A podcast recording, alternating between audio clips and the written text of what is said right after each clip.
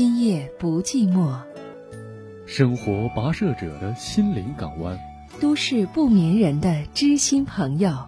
AM 五四九，FM 九十八点六，郑州新闻广播，每晚播出。欢迎关注。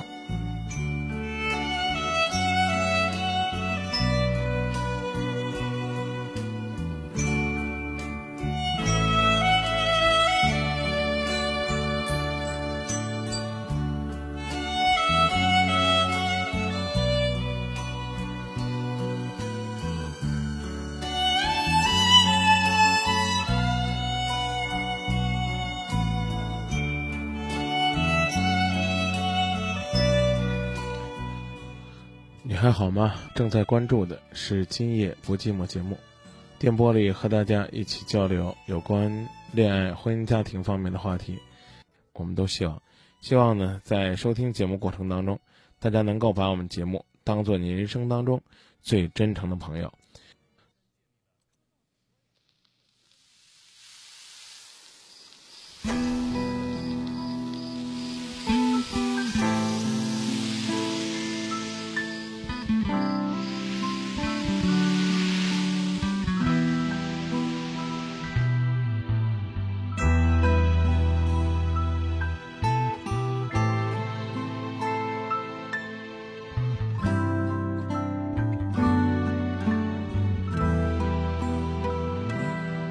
我不敢张开脆弱的翅膀，飞过那条星星的河，只能躲进你的暮色，飘过夜的坎坷漩涡。我努力挣脱心灵的枷锁，走过那片忧伤的沙漠，让我贴近你的心跳，远离一路曲折颠簸。长的夜，孤单跋涉，朋友别怕，我会陪你度过。漫长的路，寒冷的风，朋友别怕，我们彼此温暖着。情所困，伤过痛过，曾经谎言承诺无法看破，有我在，今夜不寂寞。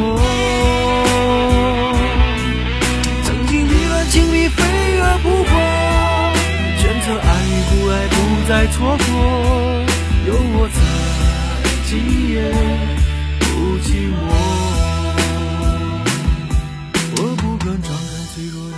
翅膀，飞过那条星星的河，只能躲进你的暮色，飘过夜的坎坷漩涡。我努力挣脱心灵的枷锁，走过那片忧伤的沙漠，让我贴近你的心跳，远离一路曲折颠簸。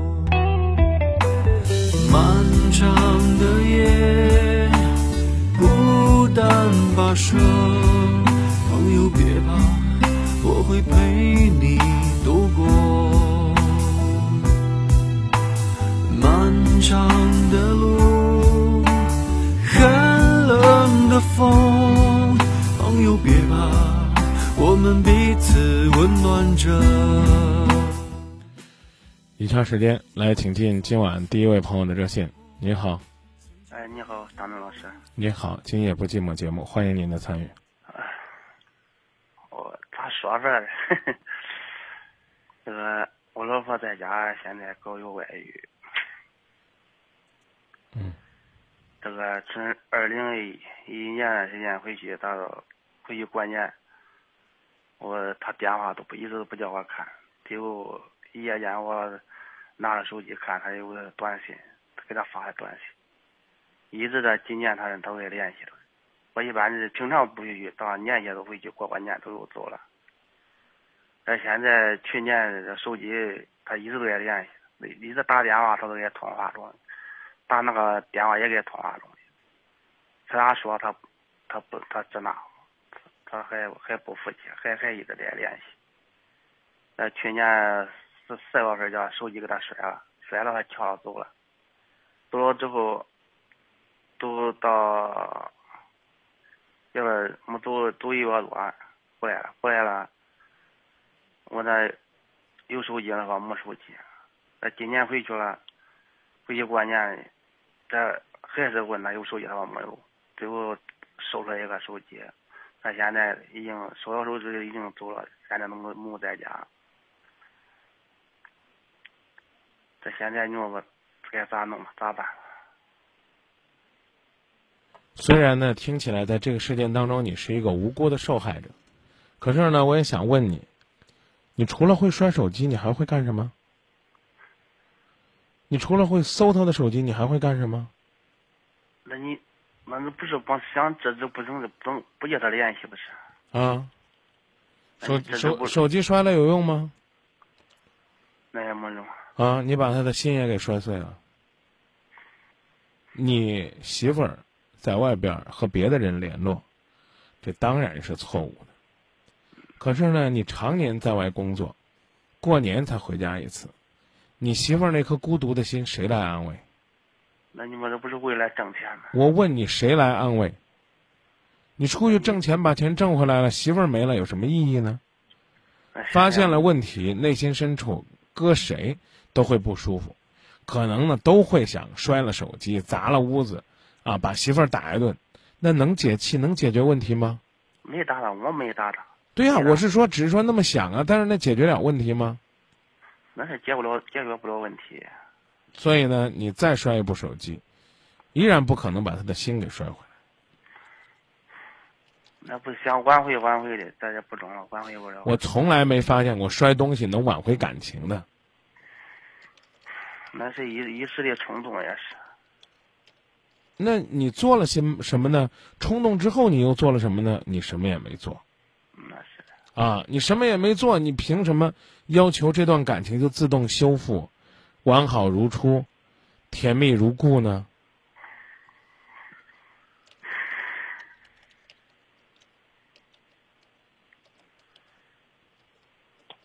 有孩子吗？孩子现在有个孙女了都。啊。孩子事儿办了了，一直这二年没回去，都俺孩子在家里，我在家里照顾家里。我现在是，他在家，我我没能回去。您在郑州是干什么的呀？俺是做这做生意的。啊。开车给他卖砖嘛。哦。挣着钱没？你挣着钱没？挣钱，挣钱不是这一到这房子盖盖，给娃办办事儿，办完事儿。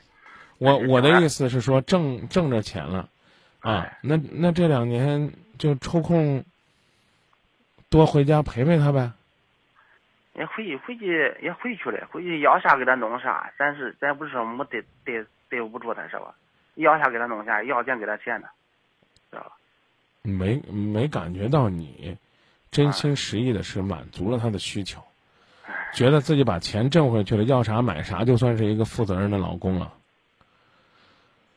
你老公也许需要的就是你的陪伴，你不陪伴了，他在外边呢，啊，就找了一个心灵的伴儿，不管他俩俩之间有事儿没事儿，反正那个人呢对他比你对他好，这就是他不断的远离你的原因。不是，记住，记住，记住，打今夜不寂寞热线。第一句，一定不要说不是，只要说我都会打断。你告诉我，我哪儿说的不是？我我这不是意思说，反正俺俩是以前隔好也好，隔还好，就是说俺俩到不一堆去，都是这，反正有默契。啊，没听懂啥意思？以前挺好的，怎么了？这个以前挺好，都是这二年他身身体有毛气，知道不？俺俩到不一堆。毛气是啥意思？有病，知道不？啊，有病啊！啊，不敢到一块儿。不敢到一起，就是说你们两个的性生活不是很和谐。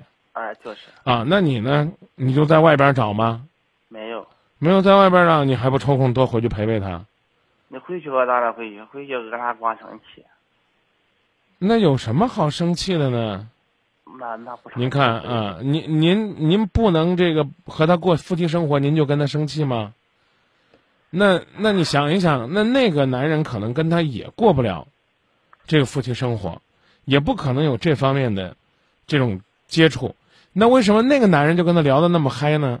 每天短信电话那么开心呢？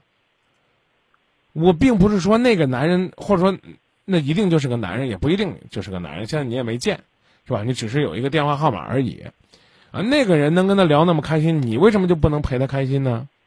你为什么和他在一起，就总是烦恼呢？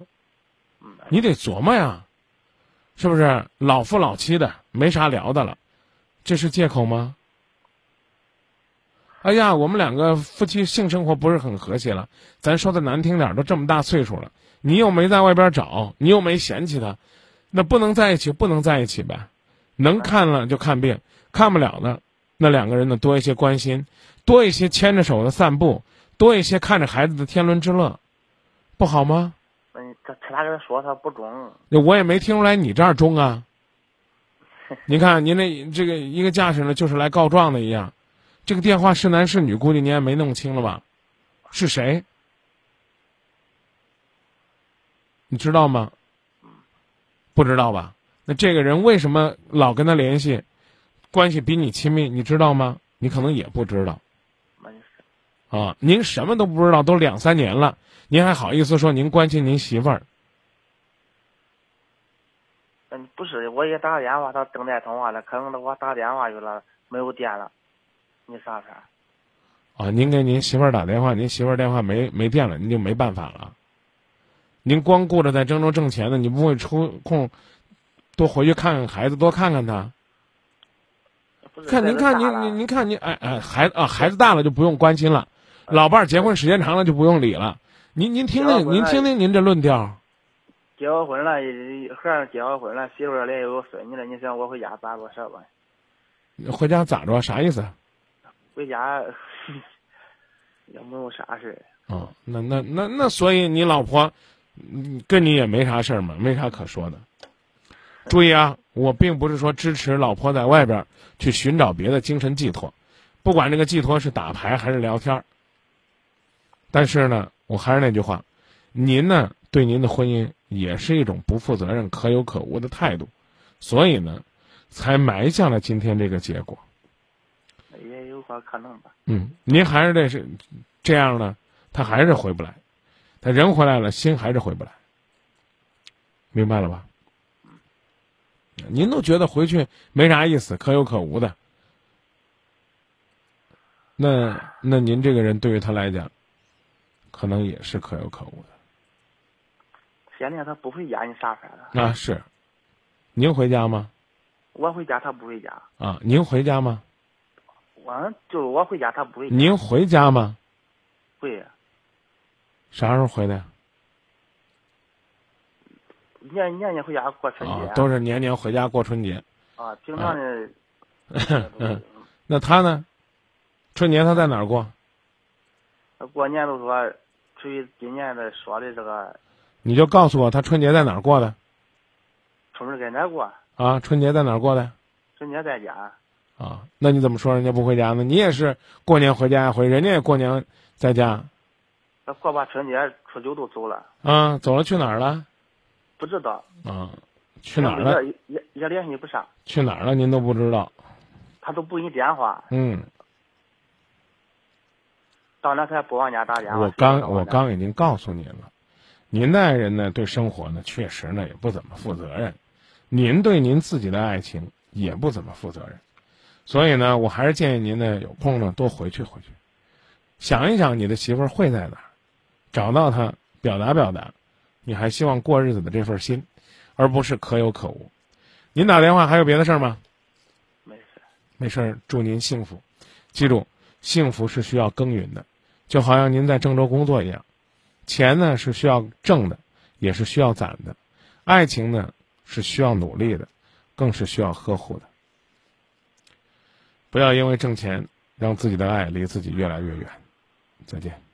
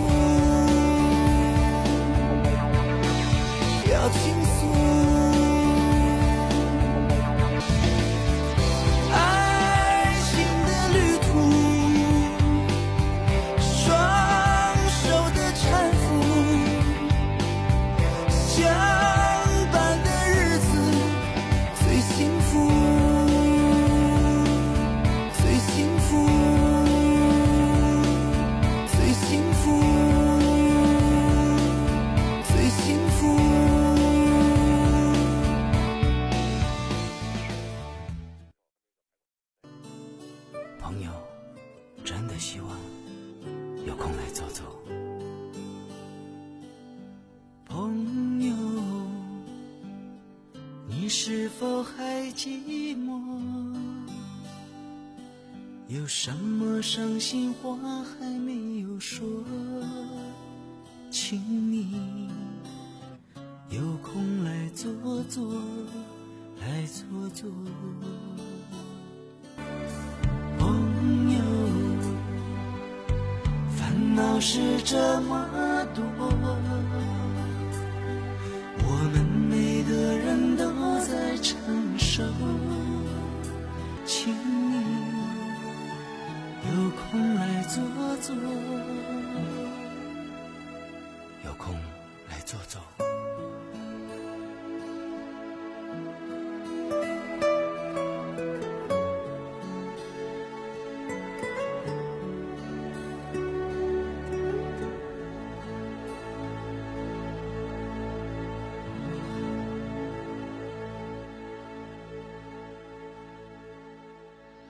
欢迎继续回到节目当中。首先呢，来分享一下朋友们在微博上传递的观点，同时呢，还有在百度贴吧发表的意见。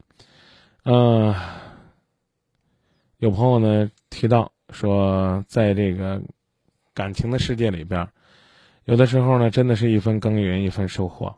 尽量传奇说：“你把你老婆接来吧，一起生活。”还有呢，朋友说呢，你给那个号打过去，最起码了解个真相呗。大飞女孩说啊：“你要是个女的呢，我也不理这哥了，啊，让女人如此的寂寞，你等于呢是把她往外推了。”啊，也有朋友说呢，自己现在呢同样面临着各种各样感情的困惑，啊，您呢如果有困惑的话，都可以呢通过我们的互动方式来参与节目，号码呢是四个八九五四九四个八八五四九四个八六五四九。也可以呢，通过幺幺四直接转今夜不寂寞，收听节目，参与节目，把您呢在情感的困惑交给节目。当然，也希望大家带着快乐离开。呃，我们刷新一下百度贴吧，来看看大家的建议。二十七楼的这个贴吧网友说呢，要学会呢和自己的老婆用心交流。为什么有的时候呢，女人愿意呢守着一个男人一辈子？那就是因为心灵相通。越是没有和谐的性生活，就越应该呢，去找到属于自己的那份幸福。我们下面来继续接听热线。你好，喂，你好，张明老师是吧？哎，您好，今夜不寂寞节目。嗯，我就是说一下我自己的感情问题吧。我是离异了，然后有一年多了，然后就去年八月份吧，在那个网上认识了一个男的吧。然后我们电话、短信聊了有半半个多月以后，他就是来我这里，然后嗯，我们见面了嘛，然后在一块相处了有一个星期吧，然后双方感觉都挺不错的，然后嗯，他临就是临走的头一天晚上吧，他就说看，就说问我嘛，就说看以后如果说有什么打算，我就说，如果以后的话，我们如果说是有未来的话，可以那个嗯。在呃，我想就是，呃，他就问就是说看买房子什么的，我就说如果你不介意的话，我们可以就是跟父母住嘛。如果说是介意的话，我们可以有自己的自己的房子嘛。然后他说那也可以，然后他就说那我走的我走了以后吧，嗯，我先给你打点钱嘛。我那时候没上班嘛，他说我先给你打点钱，然后你看看嗯想嗯想干个啥了，或者买点东西给家里边置办点什么东西，给父母买点什么东西。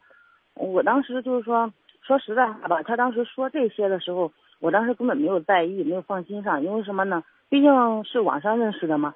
然后就是说，我想着他如果说是，就是不愿意或者怎么地，然后这话可能就是说说的面面上的话嘛。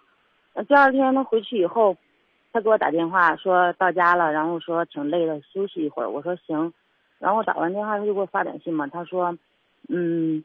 那个，你把你账号什么的给我打过来，我说可以，然后我那个就发短信发过去，发过去以后，过了有两三天吧，他就给我，嗯，他就给我发短信，他说我把钱给你打过去了，你看，嗯，给家里边，那那时候他去过我们家嘛，就是没有买冰箱，他说你给家里边买个冰箱吧，然后你自己再去学个驾照，以后嗯，学完驾照给你买个车，然后什么的。我我说那可以，然后我去我一看，他给我打了一万块钱嘛。然后也嗯，嗯，第二次他回来以后吧，我们也在一块相处，反正就是相处都挺不错的。现在是什么问题呢？就是说，嗯，慢慢的吧，现在他也不怎么给我打电话。然后我呢，中间他说那个你找个工作，我说可以。然后毕竟小孩还小嘛，我让我就让我母亲看着，然后我就找了个工作嘛，找了个工作吧，然后他就怀疑我这个，怀疑我那个。他说你到底上班没？我说我真的上班了。然后他又说什么，嗯，然后他又说什么那个，嗯，你要上班的话，我回去我看你在哪在哪上班什么的。我说行。然后他就回来了，回来我要让让他去我单位上上班单位看吧，他又不去。然后现在呢，他就是一直就是说，也不给我打电话了。我也我我有时候给他打电话吧，他就他就说十一什么的回来的。到现在，嗯，前几天吧，我给他打电话说你十一回来不回来？他就说什么压力大呀，什么应酬啊什么的。嗯，我中间我我跟他说过几次，我说我去我去你那上班那看看吧。年前的时候吧，我说，他说那个。嗯，你过来，孩子怎么办？我说孩子要不，嗯，让我妈看着。他说那算了吧，那你妈，嗯，又该说什么咱们俩谈朋友了，你把孩子都不要了什么的。我说要不我带着孩子去。他说那你带着孩子来，我这边房子里边暖气什么的都没有了，要不你过完年再说吧。我说行。这过完年以后吧，我又跟他说，我说要不我去你你上班单位那看看吧。然后他就说什么，嗯，那算了吧，你要来的话耽误我什么工作什么的。然后现在我跟他提了两三次，说要求去他那看，他都不让。嗯，所以现在我就有点儿，他上嗯四月份回来的时候吧，就这个月初的时候回来，回来我说，那你，你说你离婚了，那个你离婚证要不就开玩笑跟他说嘛，我说你离婚证要不让我看看呗。他说我离了呀，但是离婚证我不可能让你看。然后我就没吭声，然后他就走了嘛。现在我就怀疑他是不是。或者那边没有离异啊，或者什么的，他一直就不让我去他那边看。然后我们两个的事情吧，我问他，他说我们两个的事情他谁也没说过。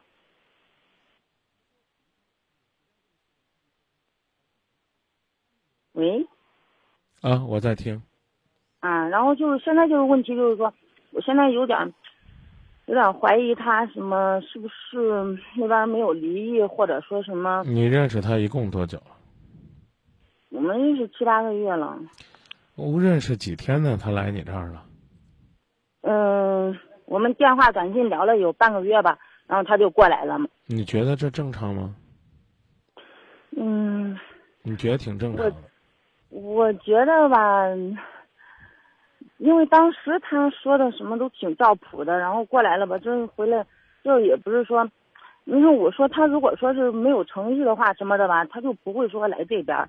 然后来了吧，当来了第刚开始来一星期，让他走吧，他就他就给我打什么钱什么的。然后现在吧，我我我不好意思的问一个问题，他来一星期他住哪儿？他呃啊，这个我们两个倒没有没有没有在一块儿，一直到现在都没到一块儿。啊，不是，就是说他来那一刚开始来一星期的时候，我们没有在一块儿，然后第二次回来的时候。嗯，他来我们家见我父母嘛，然后后来我家父母也也都说的嗯挺不错的，然后后来我们在一块。你跟我说他哪儿不错？就是在家里边吧，去我家吧，对我父母也挺好的，然后也挺有眼色的。嗯，我们两个在一块吧，他也是嗯，说话办事什么的都挺，因为他毕竟比我大九岁嘛，他都三十六七了。那我就问你，如果说呢，你和他交往呢，他没有这个出手很大方，出钱，啊，又是这个安排你的生活呢，干嘛呢？哦，我知道您说的是什么意思，张明老师。我并不是说是看中他的钱什么的，因为毕竟我已经离异过一次了嘛。我说，我说你看中他的钱了吗？你还知道我什么意思了？你说吧。啊，就是。我的意思就是说，现在毕竟我离异过一次了，然后现在就是也比也比较注重这个这个人本质吧，并不是说是注重什么外在什么的，只要说我就我就是想找一个平平淡淡、好好的两个人过一辈子的。然后刚开始我觉得他挺照谱的，什么的都是像好好过日子的人。然后现在就是我怀疑他，就是说他不让我去他那边，我要求我们认识这七八个月了，他回来有有三四次了，但是他从来不让我去他那边。我我提过三四次，他都没说让去过。你孩子多大了？嗯，两岁半了。哦，这男人来了之后，他管过孩子没？嗯，对孩子也挺好的。啊，我刚的意思就是说，你当然可以表白说你不是一个看钱的男人。我打电话了，不好意思啊。还方便吗？要不方便的话就算了，改天再聊。嗯，没事儿，您说吧，我听着呢。我说你是不是一个看钱的男人？我我看钱的女人我不知道，但这个男人是。他觉得呢，认识你半个月，靠钱能把你脏蒙。尽管呢，你口口声声说自己不图钱，但这样的做法呢，还是把你给脏蒙了。你觉得人又好？嗯，他那个，他就反正是怎么说呢？我们相处有七八个月，他现在花了可能有三万多块钱吧。嗯。也从来都不是说我问他要的，都是他主动给的。那您可以不花呀。所以现在就是说，我说我上班什么的，我要跟你讲的意思就是说，你其实还是被人家的钱给砸懵了。你是一个贪财的人，或者说你是一个不在乎钱的人，这都不重要，重要的是这个男人在乎。我跟你讲的意思，你明白了吗？啊，之所以呢，他要在认识你短短的半个月之后就把钱汇过来，就是他觉得呢，能够用钱。增加他在你心目当中的好印象，增加他的诚意，而且他这么做也达到目的了。说这话没错吧？啊，你不要钱是你不要钱的事儿，但那一给钱还是把你高兴坏了。啊，这个呢，怎么讲呢？我是觉得，这钱呢，真的出现在你的卡上的时候，你觉得这人太实在了，太可信了，啊。然后实际上有一有一方面这样的因素吧。对，实际上就蒙住了你的眼睛，你忽略了你应该更关注的本质。嗯。比如说。所以说，就是现在怎么说呢？所以说现在，他一直我一直要求过去，他一直不让，我就开始怀疑他是不是没有离异或者是什么的。你当然可以去看看，看看究竟。啊，因为这样的话会让会让自己我一直都不知道他现在他的具体位置在哪儿，我一直都不知道。他只只跟我说是在哪个城市。对呀，所以我就说嘛，你根本就是爱上了一个非常神秘的隐形人。你对他信任的原因，就是因为他对你呢面带微笑，啊，甜言蜜语，一掷万金。尽管呢累计才花了这么多钱，但他一出手。还是呢，让你觉得他很值得信任。我刚才讲了，你错了。那咋弄呢？如果你认为你自己还年轻，还等得起，那就静静的等吧，看看他到十月份回来不回来。告诉他，告诉他，现在是告诉他，嗯，你的底线是，要了解他的婚姻状况。啊，我明白了。啊。那如果不让了解，不好意思，姐们儿主动先放弃了。嗯，行，您的意思我明白了，张明老师。可是我要不吼着，我连这句话都说不出来。我也不知道你是人迷心窍了，财迷心窍了，还是什么迷了心窍了。嗯，那行，那我明白了。那行，那先那就这样吧，好吧，张明老师。你谈了个男朋友，他是不是单身，你都不知道。当你跟他说我要知道你是不是单身，他说你不用知道。你这还需要知道吗？你在什么网上认识的这种人呢？百姓网。就是相亲的网吗？那行好，我明白这个意思了，张明老师，好吧？好的，嗯，啊，不不愿意多聊，那就说到这儿。我还真真想多说说，看来您您是有事儿是吧？再见。啊，对，现在有点事儿，要不改天我再打过去。啊不用不用不用不用，说透了。其实是已经说透了，就这么说。放歌吧，让音乐净化一下我们的心，让我们想想，一个追寻幸福梦想的人，或者一个追寻幸福梦想的女人，是不是应该更纯粹一些？让青春吹动了你的长发，让它牵引你的梦。不知不觉，这城市的历史已记取了你的笑容。红红心中，蓝蓝的天，是个生命的开始。春雨不眠，隔夜的你曾空独眠的日子，让青春娇艳的花朵绽开了深藏的红颜。飞去飞来的满天的飞絮，是幻想你的笑脸。秋来春去红尘中，谁在宿命里安排？冰雪不语，寒夜的你那难隐藏的光彩。看我看一眼，把莫让红颜守空枕。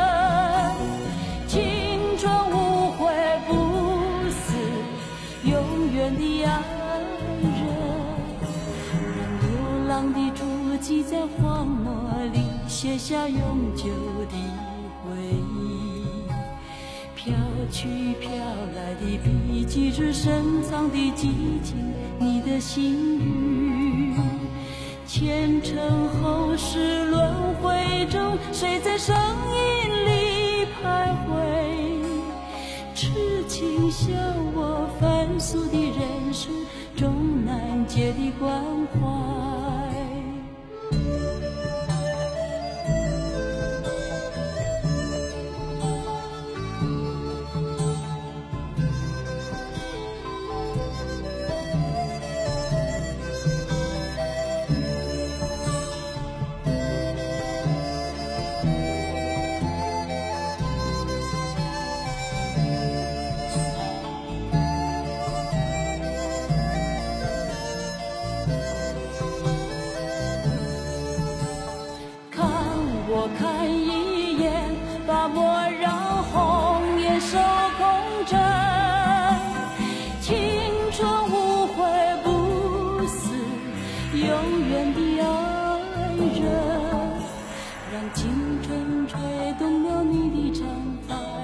牵引你的梦。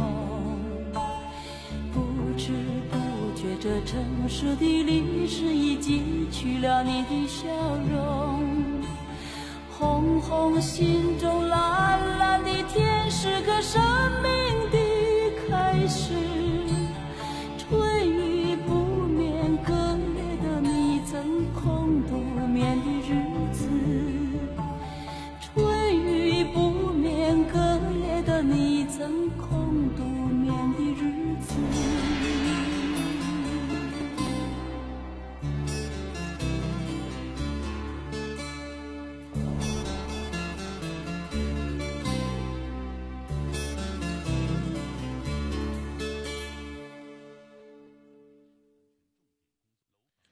抓紧时间回到节目当中，期待呢和大家一起交流有关恋爱、婚姻、家庭方面的话题。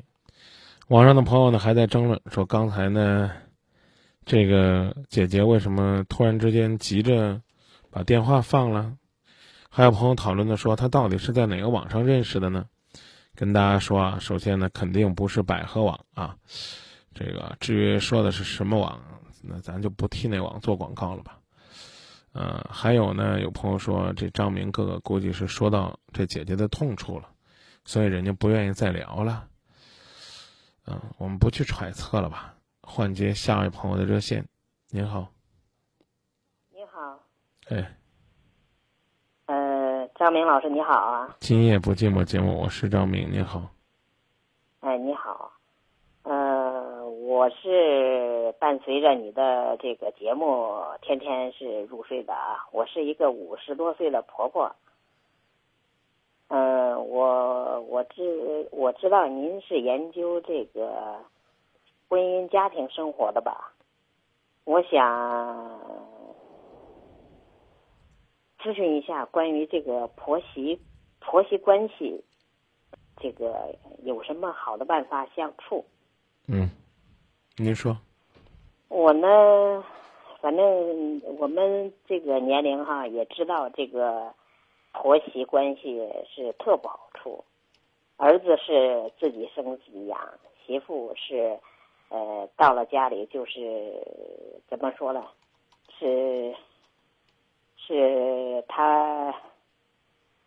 呃，咱没有，咱没有给人养大，所以说呢，咱也不指望媳妇怎么对咱各方面像儿子一样啊。但是总是觉得你，你不管怎么能理解他，不管怎么尽心，总是还是觉得这个关系，呃，不舒服那种关系。嗯，说说又说又不能说的太多，不说心里有有又不舒服，我就总想这个请教您一下。我看您虽然年龄不大，但是从听您的节目，感觉您这个感觉您像这个怎么说呢？什么都什么都经历过似的那种感觉，所以我非常想咨询你一下。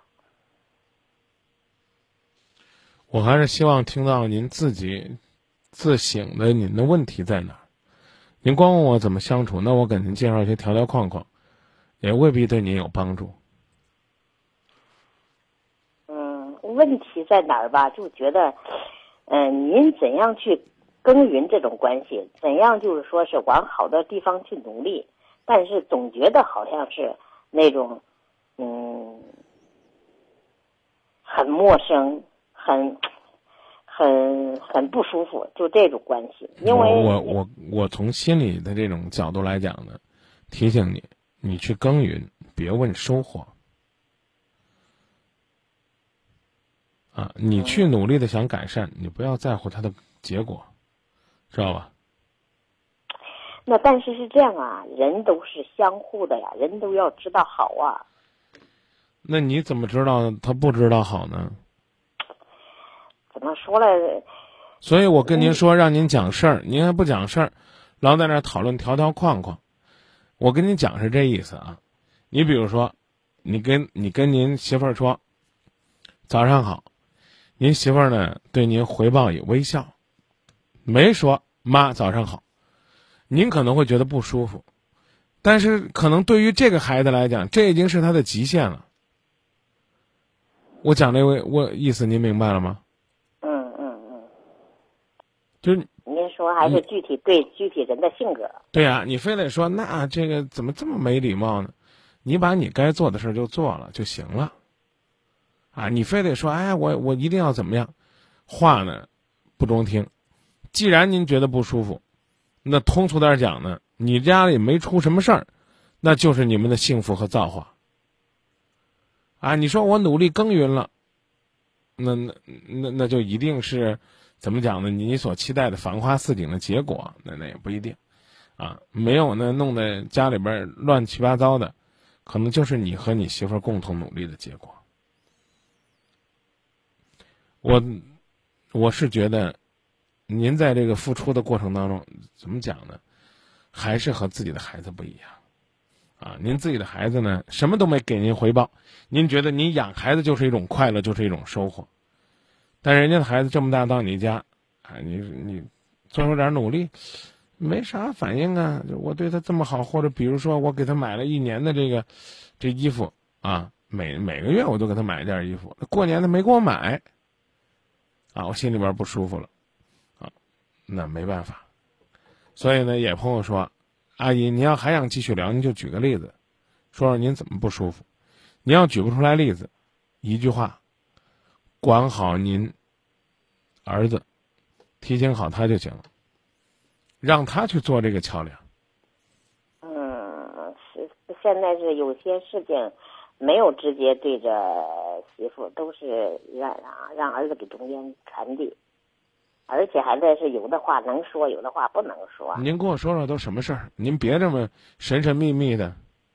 哎呀，也没有神秘的，就是说到目前为止，您一个事儿都没说。这样，我我关着门跟您说句这个掏心窝子的话啊。嗯。您的这种这种谈话的交流的方式，让我非常不舒服。哦。我我甚至觉得呢，是您这儿有问题。哦。最起码您这种方式，我我就觉得是有问题的，不愿意开诚布公的谈。呀，我就光在那抱怨，我这么委屈了，那么委屈了，我这么付出了，那么付出了，啊。嗯。我刚上去就告诉你了，你对儿子的教育是只去付出，不问回报。可您对这儿媳妇呢？您明明知道不是您这样的人，您三分付出就想要一分两分回报。不，并不是说要回报不对，而是说，不客气的说，没回报也正常。有朋友呢也说，阿姨再给您说句难听话，您媳妇儿不好，您媳妇儿不好，当然您也没讲啊，给您闹什么事儿，就这种感觉不好，怪谁呢？怪您。你说那怎么怪我呢？怪你没有把儿子理料好。儿不孝，妻大胆。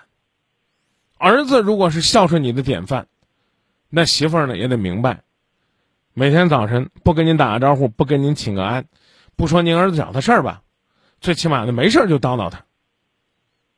您儿子都大大咧咧的，说难听点，一天还不理您两回呢。哎，您觉得哎这自己孩子啊这么多年了正常正常，可媳妇儿跟他一学，你就觉得这孩子怎么这么没家教？我们已经聊了八分钟了，阿姨您是举例子呢？还是咱们就聊到这儿呢？嗯，那我我我我我还是要说一下吧，打通电话也不容易。嗯，主要就是，嗯，儿子这媳妇有孩子以后啊，本来他上班也比较忙，咱就是说是，呃，咱带带孩子吧，当成是应尽的义务吧。就是说，不管是带孩子也好，不管是收拾家里也好，都是说是尽自己的能力去去做好。但是总觉得这个媳妇好像那种那种那那种态度，总觉得你做了好像不是尽善尽美那种感觉，好像是要求特高那种感觉，就是要求要求什么特高啊？你你就是他们有了孩子以后，你过来吧。就先说，呃，拖把拖把呃在哪儿了？笤帚在哪儿了？那那你说在家里谁不知道拖把在哪儿？笤帚在哪儿？啊，您嫌给您交代的多了是吧？所以我看来直觉还是挺管用的。啊。我觉得您这儿是有问题。嗯。啊，什么大不点儿的事儿啊？您都不跟儿媳妇说，要通过儿子说。您刚说的都什么事儿啊？啊，一般就是不，不管是就是直接说的不多，给给给媳妇不说的。为啥不说呀？您都您都不说，您怎么跟媳妇儿将心比心去交心呢？怎么说呢？还是觉得年龄差距太大吧。对呀，那不客不客气的说，就是您自己心里有问题。啊，说我我我特别想听你这种直接说话。我我我我觉得就这种话是我觉得最没意思的，啊，我最我最不舒服的就是这几种话。张明老师，你骂骂我呗！哎，张明老师，你批评批评我呀！我觉得这种可直接，有啥意思？哎呀，来来来，您打过电话吧？没有啊。那看来现在好多阿姨都是这种方式、这种态度对待生活。没有打过。您看看，您您到您儿子这儿了，您媳妇儿跟您说说，什么笤帚在哪儿，簸箕在哪儿，这个在哪儿，那个在哪儿，您都不舒服。他又不是嫌您不中用了，给您交代交代，不拿您当外人。我真不知道，您到我，比如说我的到我家做客了，假如说，啊，那我呢要给您交代这吧，好像我铺排您干活了。那您到您自己家了，再给您交代交代这，您觉得咋不舒服了，阿姨？怎么不舒服啊？这东西都是明眼儿的东西，你不用说就知道在哪儿。您觉得他看不起你了是吧？觉得你傻是不是？是这意思吗？也不是，也不是这个意思。那您不就是上纲上线吗？轻描淡写的一句话，您您就不舒服了。哎，所以我说，看来是您自己的问题，您您就压根儿别拿自个儿当自个儿人，啊。然后呢，这个到现在为止，你也没有举出来一个例子，所以呢，我这话呢也也不客气，就这吧。您把儿子教育好，您这家呢，不闹别扭，不出事儿就行了。阿姨，我刚说了，你不说了吗？想听这个直接的话，您的心态也不是怎么阳光的，所以您也别指望着您天天的日子过得就是春光明媚的，啊，您呢也不是说那种呢，怎么讲呢，无理取闹的，所以您家里边呢也不是疾风骤雨的，您的儿媳妇呢也不是那种呢会来事儿的，巴结的您呢心花怒放的，当然呢，她也不是那种呢怎么讲呢小肚鸡肠的，没事家在家里边翻嘴调舌的。所以您这日子呢，就过得叫从从容容、平平淡淡。只要呢，您别把您心里想的露出来，您这日子就挺好的。你要把您心里边这这砸了咕刀的东西拿出来，这日子就算没法过了。当然了，您媳妇儿可能想的比您还砸了咕刀，但她没给我打，我不知道。就不客气的，就一句话，您这心态不够阳光。啊，您总觉得好像您是个长辈。啊，似乎呢，这个他就应该用一种什么样的方式对待您，啊，您觉得呢？您希望的一种方式是什么？啊，您完全可以跟孩子说呀，啊，说有两种方式，不用教我，我啥都知道在哪儿，那这叫训诫式。当然，也可以说，嗨，你妈妈，我天天来，我还能不知道在哪儿？这事儿不用交代，再过个三五十年，等我老人家有点忘事儿了，你再给我提醒也不耽误，啊，这是呢自嘲式的。啊，哪种方式都行，啊，但是您不说，啊，每次来了，媳妇儿给您交代交代，没啥问题啊。像我，就是那种每次都不知道自己扫完地把东西放哪儿的人，我给您交代交代，我也觉得没错，啊，吸尘器我用了，现在在客厅，啊，拖把我刷过了，在卫生间。孩子的奶瓶，左边那个是消过毒的，右边那个没消毒，妈，您给帮忙消消毒。这这这咋了呀？反正也可能角度不一样吧。不理解，我真不理解。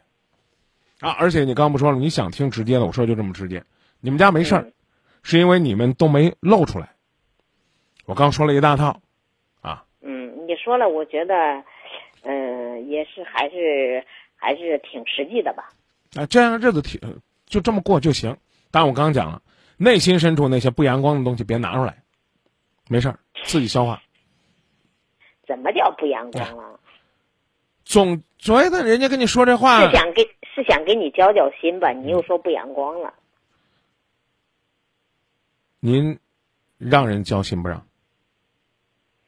您要让人交心呢，我就掏心窝子跟您说，别人跟您讲什么话，您不要上纲上线，不要去呢，去酝酿。酝酿的多了，考虑多，他是怎么想的？到底为什么这样？他怎么这么做？这就叫不阳光。你看，您还想我说这个没跟你交心了？我要光顺着您说，您觉得对解决您问题有帮助，我可会这么说呀。您这阿姨的口口声声说呀，张明，我就想听你说点直接的。好家伙，我这话一说出来，您就不舒服了。不客气的说，阿姨，您觉得这心态阳光吗？我刚不跟您说了吗？您您。您您还您还您还别吓唬我，我还真怕我说多了。您心里边有什么想法，不露出来自己消化，这是一种积极的态度。但最好是不想这些不开心的事儿，就没事儿了。从目前到现在，从打进来电话十五分钟，您家里边既没有鸡毛蒜皮变鸡飞狗跳的这样的争执，也没有呢媳妇儿在儿子和您之间的翻嘴调舌。这说明呢，尽管你们没有表现出来亲亲热热，怎么讲呢？和睦和谐，但最起码是一种和平相处、相安无事，还都能够呢相对而言表现的比较亲切，啊，这就说明你们尽管我刚讲了，内心深处呢有一些这种这样的想法，你们没有把它酝酿和发酵。我真不知道阿姨我哪句话说错了，伤着您了，就因为那三个字儿不阳光。嗯哼，没有没有没有，你说了刚才你说这一番话，我听着我觉得我最起码是掏心窝子的。是绝对是掏心窝子，而且看的呃说的都是很很很。恰恰因为我觉得您在今夜不寂寞这儿是希望亮亮堂堂开门见山说话，我才跟您说，哎，您这个注意。而且呢，从心理学的角度上来讲，百分之六十到七十的人都会有各种各样的心理障碍，比如说类似我今天心态不阳光，我怎么不阳光？比如说，我门口倒了一堆垃圾，倒到我门口了，那我阳光的做法是什么？我开开心心把它扫走，我连想都不想了。这叫阳光。哎，这这可能谁谁谁谁不小心落这儿了？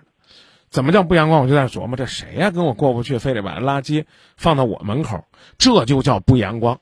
但我既没有在楼栋里边张嘴去骂谁在我门口倒垃圾了，我也没有呢很狭隘的把这个垃圾又颠到我对面那个邻居他门口，这我的做法就是阳光的。我讲的意思您明白了吗？嗯，我们不是那个圣贤大哲，啊，人家把垃圾放到这儿还感谢啊，感恩我亲爱的邻居们信任我呀，给了我一个帮他们倒垃圾的机会啊，让我能够成为这个楼栋里边最有爱的人，这叫阳光，但不是每个人都能这么做的，所以请您不要那么敏感，不要上纲上线，不要说者无心，听者有意，有什么事儿自己消化，这就是平静的日子。哎，如果说呢，能够稍微再阳光一些，通过儿子呢，能够把这个家带动的更好一些，那也许呢，就有天伦之乐了。谢谢，谢谢啊，大明老师，再见。再见。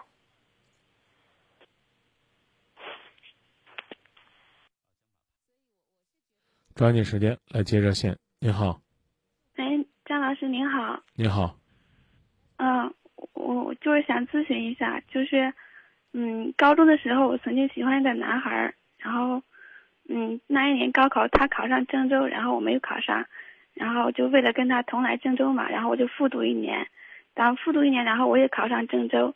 那天我跟他发信息嘛，感觉他对我特别冷淡，就其实以前好像所有人都喜欢都知道我喜欢他，但我没有说怕影响他学习。他知道我喜欢他，但很冷淡嘛。然后我觉得他不喜欢我，然后我就特别的努力。我想着等我变得优秀一点再去找他。然后现在他，现在他去北京工作了，然后我在郑州，我想去找他，但又知道他恋爱了。我我不去找他吧，感觉心里放不下；去找吧，感觉很不道德。我想问一下，我怎么办？不找他能放下不？放不下，我就是感觉放不下，好多年了，从高二开始吧，然后现在我都大三了，特别喜欢他。嗯告诉他，这个你喜欢他，这话说过没？嗯，我跟他说过。就够了，不用再找他了。可很真的很不甘心。你第一年高考不利，可能你也很不甘心。那有什么办法呢？那有什么办法呢？那有什么办法呢？你只能选择复读。你呢说你喜欢他，但是呢，等你呢一年之后再追随了他的脚步，你发现他已经变得冷淡。这有一个成语叫“物是人非，时过境迁”。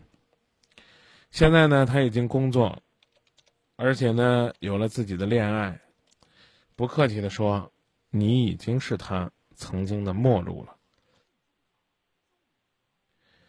这就好比呢，你多么希望和他再回到高中时代，同窗共读的那种感觉，但时光回不去了。人在坐在当年那个教室里边，我刚说了，叫物是人非。怎么办？就这样，悄悄的把这段感情搁在心里，瞄着呗。继续还是你那句话，我要做的很优秀，我让他知道我配得上他。我觉得前两年，我可以支持你用这样的方式去激励自己、鼓励自己，但也许过段时间你会发现，你所有的努力，你所有的努力，都是为了你自己。我讲的意思你明白吗？嗯比如说，你说张明我放不下，好，我可以支持你，每半年给他写一封信。你已经大三了嘛，大三再开学就大四了，对吧？对，啊，还有一年。那好，且不论呢，你是不是一定要去北京工作，那你就好好的积累你最后大四这一年的经验吧，一厢情愿的朝着北京去努力，那你就应该是一个在毕业之后的实践、工作、学习、适应能力都比较强的女孩子，并不是说北京有多好，而是说那里确实竞争比较激烈，对吧？嗯啊，你可以为这个目标去努力，然后呢，一年呢，你告诉他，啊，一个学期你告诉他，我现在怎么着怎么着怎么着，给他写封信啊，我为这个事儿怎么着怎么努力，啊，也不排除啊，他跟他的女朋友在北京生活压力太大，可能分开了，可是姑娘，我得提醒你，虽然是男追女隔座山，女追男隔层纱，但这层纱太容易捅破了，男人往往不珍惜。如果他真的和他的女朋友分手，他选择了你，说不定也只是他空虚时候的一种寂寞的寄托而已。当然，我不希望是这样的结果。我告诉你了，如果你已经跟他说过，你在乎他，你为他做了很多的努力，那就记得我刚跟你说的，半年联系一回，告诉他你在为他努力。也许一年之后你会发现，你努力呢。是有很多的结果的，其中一个产品就是你觉得你自己在不断的超越自己，不断的提升，不断的变化，而这种变化会带来你眼界的一种升华，也许会帮你重新认识你到底还要不要再坚守。再见，代表我们的热线编辑张山，节目监制张静，期待呢您在今后的时间继续锁定郑州新闻广播。